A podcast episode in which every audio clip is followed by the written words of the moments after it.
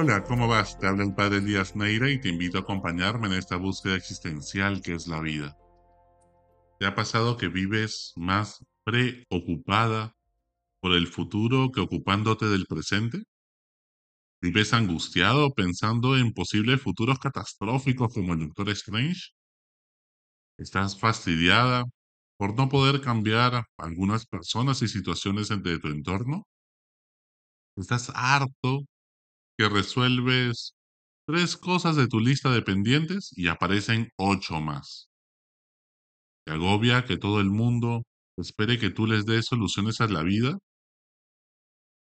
A nuestra generación le engañaron con el cuento del éxito y la felicidad. Los libros de autoayuda y videos nos dijeron frases como si quieres vas a poder. Decreta que vas a alcanzar tus metas y lo lograrás. La suerte no existe, es cuestión de esfuerzo. Lucha por alcanzar tus sueños. Allí está el queso. La felicidad está en alcanzar las metas. Hay que premiar el esfuerzo. Y entonces todos comenzaron a recibir medallas desde pequeños para que no se dañe su autoestima. Lo que pasó es que nunca aprendimos a asimilar la frustración, aprender a perder y levantarse al día siguiente de fracasar. Estamos tan obsesionados con la felicidad que esa obsesión no nos deja ser felices. Tanta positividad, como diría Byung-Chul Han en la Sociedad del Cansancio, tanta alegría nos ha agotado y llevado a una profunda tristeza. Vemos tanta gente tan alegre y exitosa, entre comillas, en las redes sociales, que nos sentimos fracasados. Por más que nos han dicho que lo que sale en Instagram en TikTok y demás redes sociales es falso. Quizás la idea de felicidad de los filósofos de Disney y Coca-Cola están sobrevaloradas. Pues hoy Jesús quiere invitarte a su matrimonio. ¿Que no te ha llegado el parte? Dice así, vengan a mí todos los que están cansados y agobiados, que yo los aliviaré. Pues mi casco no es pesado y mi carga es ligera. Sí, Se casa. Ya que no sabes con quién, con la dueña del spa. Te invita a disfrutar la vida. El amor no cansa. El amor que propone Jesús es un amor que no nace del esfuerzo, sino de la gracia, de la ayuda de Dios. O sea, de experimentarse amado por Dios a través de los demás. Mucha gente cree que uno tiene que esforzarse en amar y entonces se dice a sí mismo, tengo que forzarme en sonreírle a esta persona que me cae mal. Y claro, poco a poco se van cansando, desanimando y terminan haciendo una mueca que más parece la sonrisa del guasón, del Joker, que realmente una alegría con transparencia auténtica. Y de eso no se trata. El amor que propone Jesús no cansa, porque no es esfuerzo humano en principio. Obviamente implica algo de esfuerzo, pero para poder recibir tanto amor de Dios. No se trata de que yo voy a misa para cumplir una promesa que le he hecho a Dios. Jesús no quiere eso. Los fariseos vivían poniéndole inmensas cargas de oraciones, mandamientos, preceptos, metas, objetivos que cumplir con Dios. Las personas con buena voluntad que buscaban acercarse a cultivar una sana espiritualidad, pues tenían sed de Dios. Por eso Jesús dice, Vengan a mí todos los que están cansados y agobiados, que yo los aliviaré. Porque mi yugo es llevadero y mi carga es ligera. No como los fariseos, que te imponen pesadas cargas, lo que mucha gente católica o cristiana, creyente, en alguna religión, siente que le están poniendo pesadas cargas de cumplimientos, de oraciones, de promesas, que al final pues los cargan, los agotan, los fatigan son una preocupación más, Dios se vuelve una cosa más por hacer en mi lista de tareas semanal. En vez de realmente ser el que te descarga la lista de tareas, te ayuda a cargarla en todo caso. No dejes que los falsos profetas te impongan pesadas cargas. El amor es gratis. No te exige limosnas, ni diezmos, ni tiempo, ni mandamientos que cumplir. Dios jamás ha sido un problema de tiempo, es un problema de corazón de cómo haces las cosas, de la actitud y la esperanza, la gratitud con que haces las cosas, no que hagas más cosas en nuestra apretada agenda. ¿Cuánta gente, con buena intención, veo queriendo amar y ser amada por Dios y los demás? Caen en las garras de falsos pastores y gurús espirituales que los esclavizan con más mandamientos y más compromisos. Estas personas atormentadas por no olvidarse ningún pecado cuando se confiesan, en vez de en ese momento pensar y disfrutar la misericordia de Dios que les perdona todo, si se hayan confesado mil veces de lo mismo. Ese asombro es lo que te cambia la vida. Ese amor inesperado es lo que hace que tu vida sea asombrosa. Entonces, ¿en qué consiste el Evangelio? La buena noticia de Jesús es que Dios te ama.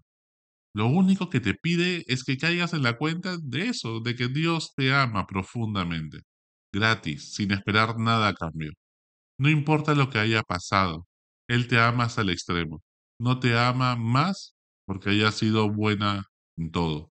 Él te ama así como eres. No te impone nada. No te juzga ni te critica. No te desprecia ni por tu peso, ni porque si hiciste ejercicio o no, si fuiste a misa o no. Lo único que tienes que hacer es caer en la cuenta de cuánto Él te ha amado. Mira tu historia personal, lo que has vivido y has pasado. Descubre la mano providencial de Dios. Toma conciencia de que tantas casualidades, diosidencias, como mucha gente le dice, no pueden ser casualidad. Y como te experimentas amado gratis, cuando ni tú ni yo lo merecíamos, eso te cambia la vida. Te llena de asombro, de esperanza, de humildad, al sentir que no mereces tanto amor y poder decir con Pedro, apártate de mi vista que soy un pecador. Hay otros mejores que yo. Yo soy poquita cosa ante tanto amor inmerecido. Entonces tu corazón rebalsa de alegría, de paz, de amor, de generosidad, porque quieres amar a todos, porque Jesús también como a Pedro lo levanta, le da la mano, lo abraza, lo mira a los ojos y le dice, yo te haré pescador de hombres, yo te enseñaré cuál es tu misión, tu llamado en la vida, cuál es tu propósito trascendente. Tu vida tiene sentido y vale la pena, porque vale la muerte de un Dios. Y una de esas gotas de sangre también tenía tu nombre. ¿Quieres ponerlo todo al servicio de los demás? ¿Quieres dar la vida por un propósito, por la gente? Solo cuando tu misión, tu voluntariado, tu amor tiene su origen en que alguien te amó primero, gratis, y ese es Dios, es que ya no buscas reconocimiento, salir en la foto, aplausos cuando haces un voluntariado, ya no te victimizas, no buscas soterradamente poder, ni manipular a otros en busca de placer, ni que te aplaudan, realmente lo haces gratis. Cuando experimentas ese amor que no te cansa, de, ni tampoco se cansa de esperar a que cambies. Cuando respiras esa fragancia que habla de paz en tu corazón. Entonces no te desesperas ante las adversidades de la vida. No te culpas cada vez que todo sale mal. No vives preocupado por el futuro, sino que disfrutas el presente. Entonces eres capaz de soltar todos esos pensamientos negativos y tóxicos que te tienen atado muchas veces y que no te suman a tu vida, sino que los sobrepiensas y te hacen guardar rencor, resentimiento por cosas negativas que te han pasado.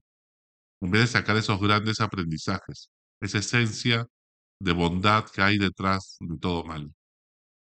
Y esos pensamientos pues nos embotan y te tienen girando como una rueda de hámster. No vale la pena vivir así. Solo entonces vives aquí y ahora. El tiempo parece un poquito a la eternidad de Dios. Cuando vives aquí y ahora. Comienzas a disfrutar las cosas simples y sencillas de la vida, aquí y ahora. No necesitas ver maratones de películas en las HBO, en Netflix, en Prime o en Disney Plus para sentir que tu vida es una aventura. Tu vida es más grandiosa, más divertida que la del Mandalorian. No necesitas una pareja tóxica que te dé limosnas de cariño para sentir tu corazón palpitar. No necesitas grandes ahorros en tu cuenta de FP para sentirte seguro ante la vida. Y mucho menos un viaje a tierras exóticas para apreciar la naturaleza. Que experimentes la presencia de Dios en tu vida, en todas las cosas que haces. Caes en la cuenta que el agua de las cataratas del Iguazú es igual que la que cae en tu ducha. No necesitas ir tan lejos para ver una playa paradisiaca, sino que eres capaz de disfrutar la arena en las zapatillas que traen tus hijos cuando vuelven de la playa. No necesitas tanto dinero para disfrutar, ni tanta dopamina para apasionarte por un propósito trascendente. Confía plenamente en Dios. Ten fe en que Él te ama. Él es más. Ama más que tus hijos. Ama más que tú a tu pareja, a todas las personas que tú quieres, por si acaso. Y ya dio la vida por todos ellos. Cuando crees que Él te ama, inmediatamente comienzas a tener esperanza de que Él te va a salvar. Él te va a hacer feliz. Solo entonces comienzas a amar a todos, porque ya no necesitas preocuparte por ti.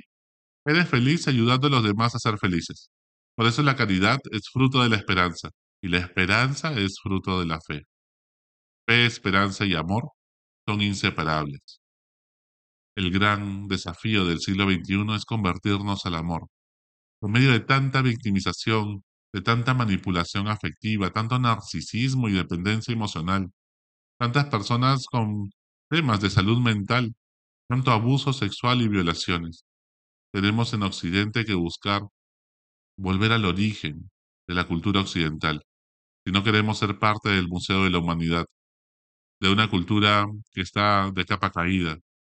Tocamos el violín mientras el Titanic se hunde, ese origen es el amor cristiano y la verdad griega, el amor de ágape y la episteme hecha logos. Hasta la próxima. Sigue buscando que Él te encontrará.